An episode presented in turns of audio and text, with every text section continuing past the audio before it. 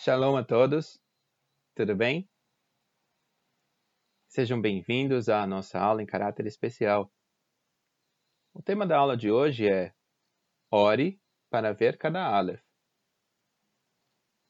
Sim, é isso mesmo. Ore para ver cada Aleph. Mas o que é um Aleph? Aleph é a primeira letra do alfabeto hebraico. E por que então deveria orar para ver cada, letra, cada Aleph, a primeira letra? Bom, vamos pensar nisso. Mas vamos uh, recitar os nossos princípios, que os dois princípios que regem a nossa aula. Onde você está, fique em pé e recite comigo. Honramos o nome de Deus. É nosso dever estudar todas as palavras de Deus, abençoado seja Ele, para que possamos guardá-las no nosso coração para não pecarmos contra Ele e praticarmos na nossa vida e na do nosso próximo. Isso é verdade, e todos dizem Amém. Amém. Vamos fazer uma tefilá, uma oração? Eterno Deus, abençoado seja o teu santo nome. Obrigado por mais esse tempo uh, mais esse dia, ó Pai, a oportunidade que o Senhor nos dá para estudarmos a Tua palavra. Pedimos que o Senhor nos permita enxergar, enxergar cada Aleph da Tua palavra segundo a Tua vontade e para honra e glória a Ti. Nós te agradecemos e pedimos Beshem Yeshua. Amém. Pois bem, uh, iniciamos com um pasuk, um versículo. Tá? Vamos lá no Salmo 119, versículo 17. Assim diz a palavra do Senhor. Galenai ve'abita niflaot mitorateha. Abre tu os meus olhos, trazendo revelação, para que eu possa olhar com atenção cada maravilhoso Aleph da tua Torá, enxergando a ti, Deus, o próprio Messias. Como assim? Tudo isso em um versículo tão curto? Sim, de fato. Literalmente está escrito assim: abre ou alarga os meus olhos para que eu possa contemplar as maravilhas da tua Torá. E desse versículo eu destaco a palavra maravilhas, niflaot. Dentro dela, você tem a palavra Aleph, o nome da primeira letra do alfabeto. Aleph é a letra que representa Deus, porque Deus, em hebraico, escreve-se com a letra Aleph, Elohim. E não somente isso, Aleph, lido de trás para frente, forma a palavra Pele, maravilhoso. Pele é um dos nomes dados ao Messias pelo profeta Yeshayahu, profeta Isaías. Lá no capítulo 9, lembram? Ele será chamado de Peleioetz Aviad, El Gibor, Sar Shalom. Maravilhoso conselheiro, Deus forte, Pai da eternidade, Príncipe da paz. Interessante que o desejo do salmista, o rei Davi, quando escreveu o Salmo 119, uh, ah, fez um pedido a Deus, para que Deus pudesse desvendar os olhos dele, para que quando ele lesse a palavra de Deus, pudesse enxergar cada maravilha, e por inferência aqui, enxergar cada Aleph da palavra de Deus. Toda a palavra dele é importante.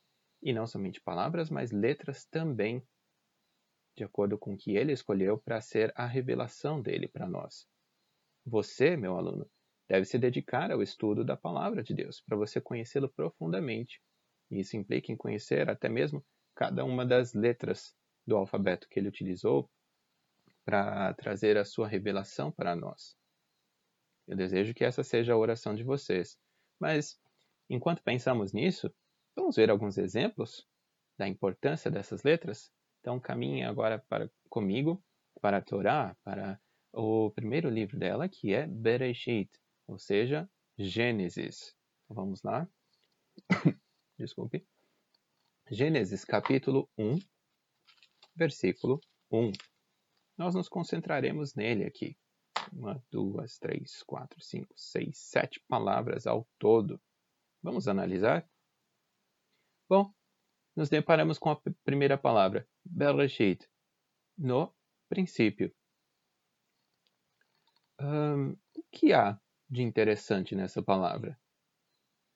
Na língua hebraica não existem letras uh, que sejam maiúsculas ou minúsculas. Todas seguem um padrão.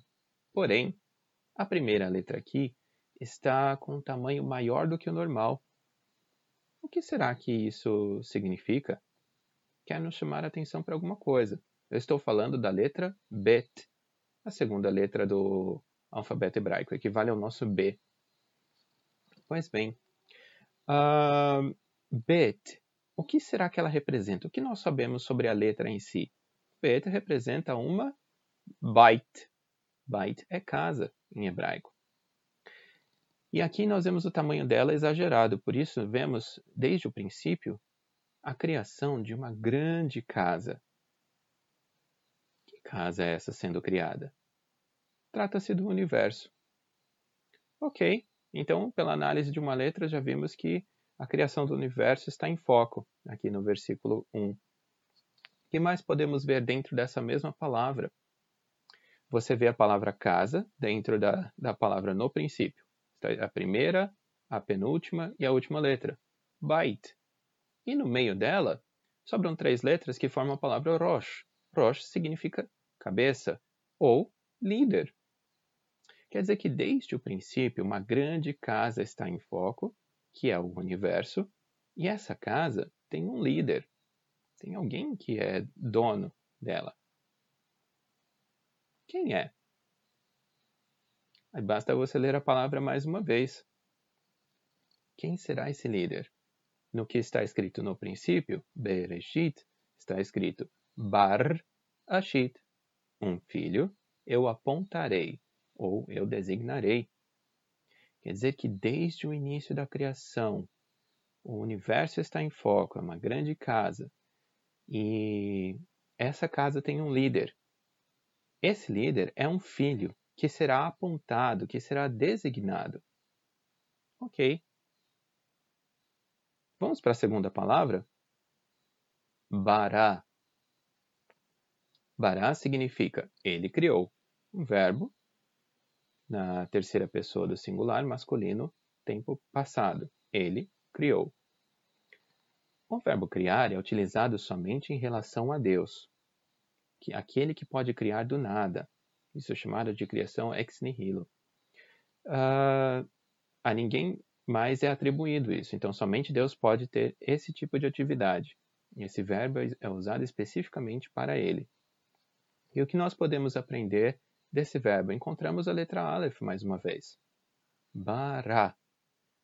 E aí, o que está escrito? Bar Aleph. O que é Aleph? Desculpa, garganta. O que é Aleph? Aleph é Deus, como eu já havia dito. Pois bem, Bar Aleph, filho de Deus. Então, não somente um filho está em vista aqui desde a criação e é dono de toda a criação, está presente na criação, mas ele também é o Filho de Deus. E será que sabemos mais alguma coisa sobre ele?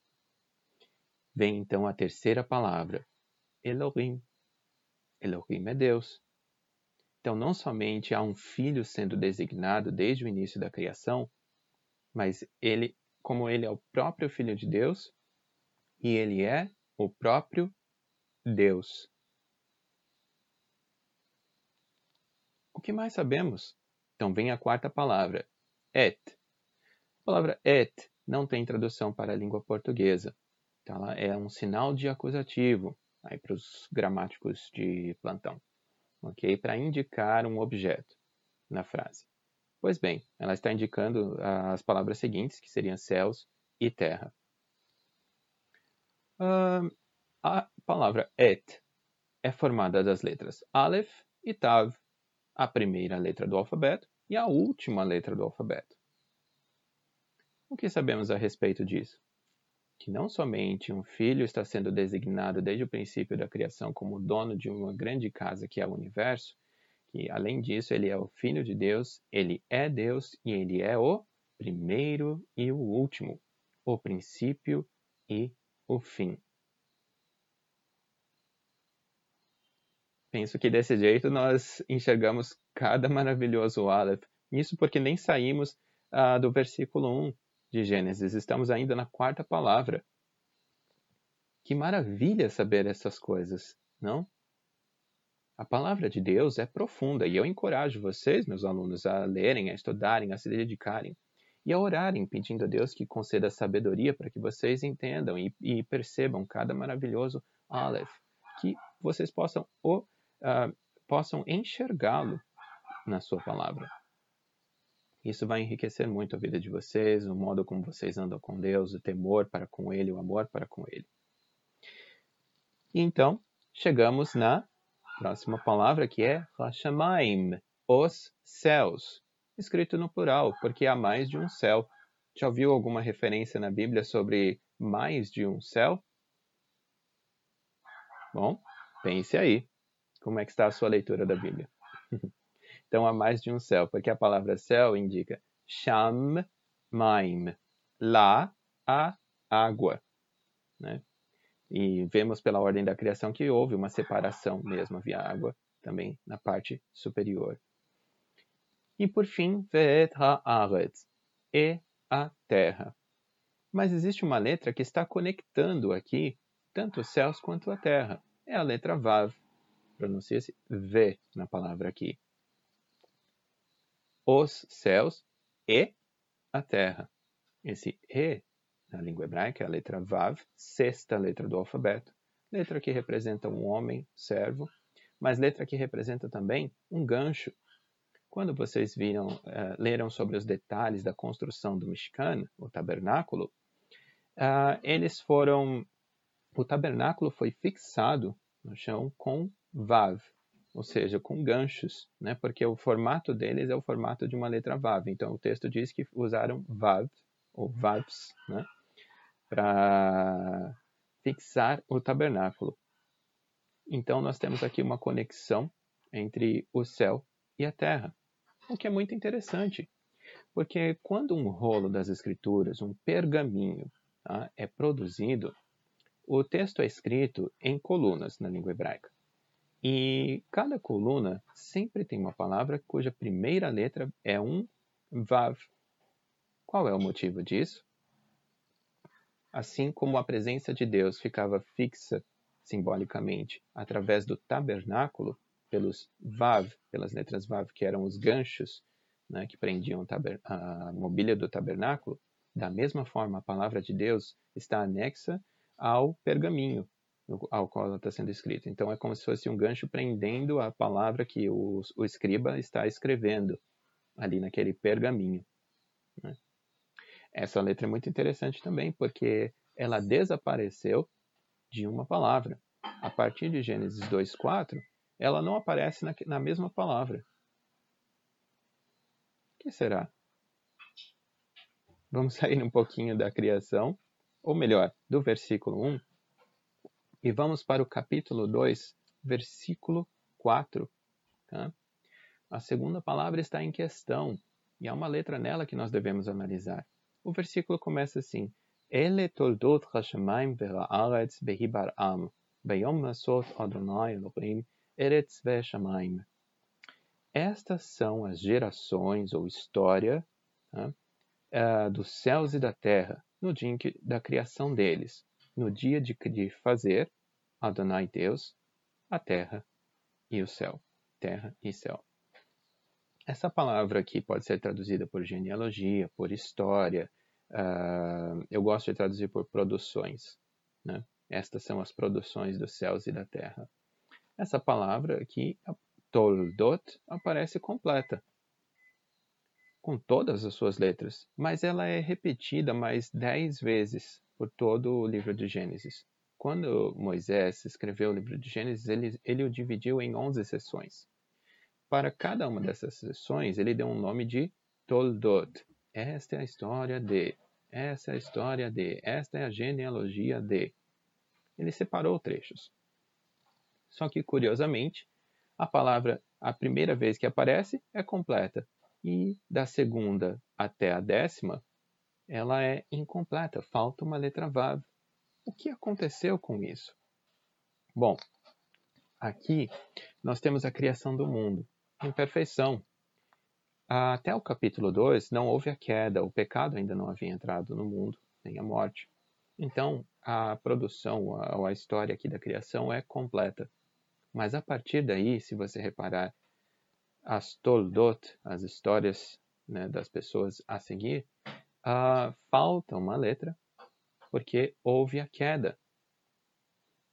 Então, vocês podem ver isso a partir do capítulo 5. Houve tal pessoa, morreu. Houve tal pessoa, morreu. Viveu tantos anos e morreu. Viveu tantos anos e morreu. É um ritmo de queda.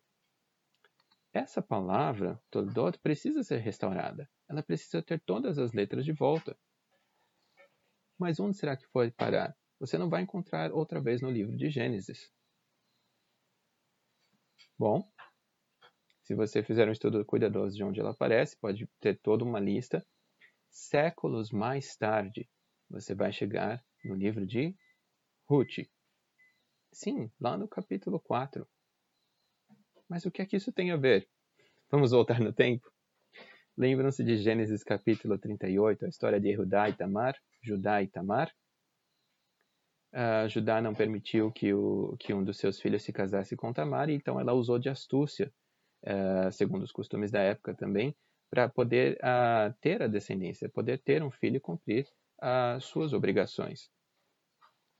Quando ela engravidou, engravidou, ia ter dois filhos. E um estava pronto para nascer, mas o outro interrompeu. Então a parteira, vendo isso, fez uma ruptura, né? É, a parteira vendo isso, perguntou, exclamou, Lama paratsta, por que você rompeu? Aí, por causa disso, o nome dele passou a ser Peretz, uh, que significa ruptura. A partir do nascimento dele, o próprio Deus está fazendo uma ruptura em todo o problema que estava acontecendo com a humanidade. Lembra das Toldot? Estava faltando uma letra? Cada geração seguia em seus pecados e caía e caía e morria e morria e morria. Mas Deus ah, tem um plano para a vida, portanto, coube a ele interromper todo aquele processo de queda para poder restaurar. E aí, séculos mais tarde, quando você chega em Ruth, no capítulo 4, a partir do versículo 18, você encontra assim, ele toldot. E estas são as genealogias ou histórias. É a palavra que estava faltando. E dessa vez ela aparece completa, com todas as letras, incluindo a letra Vav, que estava perdida. Ali, naquele trecho, é listada a genealogia a partir de Peretz, né, o filho de Judá e Tamar, que chegou então até Ruth, bisavó do rei Davi, do qual viria o Messias. Então Deus fez uma ruptura em todo o plano que estava em tudo que estava acontecendo com a humanidade, o ritmo de queda, é, caminhando é, é, para a queda somente. E ali ele uh, manteve o plano dele de enviar o Redentor. É incrível que através de uma letra Deus demonstrou que ele fez uma ruptura uh, para manter uh, o plano dele. Então encontramos essa restauração da letra e aí, séculos mais tarde, você chega lá no livro de, no Bessorat Matai, o Evangelho de Mateus, capítulo 1, versículo 1. E como começa? Zé Sefer Toldot. Este é o livro das gerações, ou da história de Yeshua HaMashiach, Jesus o Messias. Pasmem, aí está a décima segunda, então, menção depois que a letra Vav foi restaurada lá em Ruth, né, cumprindo assim o número 12. Essa décima segunda produção é a mais importante de todas, porque ela não é do ser humano que é falho, mas é do próprio Messias e continua produzindo resultados até hoje, porque ele é Deus e não tem pecado. Maravilhoso o plano de Deus, através da sua própria palavra, como acabamos de enxergar, não é? O que você acha disso? Já parou para pensar assim? Já parou para analisar as palavras? Sabia que quando estudamos a Bíblia, estudamos letras, estudamos palavras, estudamos questões gramaticais, estudamos questões históricas, o contexto. É nossa tarefa, é nosso dever estudar todas as palavras de Deus. E com isso eu quero encorajar vocês a conhecerem mais ainda do seu Deus. Que todos vocês sejam abençoados com essa palavra e se interessem muito mais ainda pelo que Deus tem a dizer para cada um de nós porque realmente é maravilhosa a palavra dele. Shalom a todos. E nossas aulas sempre têm que terminar com revisão. Muito bem. Mas por quê? Bom, se alguém perguntar, ah, o que você estudou hoje? O que você viu? Ah, nada, não lembro. Aí não foi eu quem ensinou, tá bom? Mas bem, se alguém perguntar, vocês saberão o que dizer. Então, levantem aí os pontos que vocês lembram da aula de hoje. O que ficou? Ok? Quais outros detalhes? Muito bem. Ótimo. Shalom a todos. Boa leitura da palavra. Uh, cresçam em comunhão com o Senhor Deus e conheçam a Ele uh, na Sua palavra. Leitraot. Até mais. Shalom.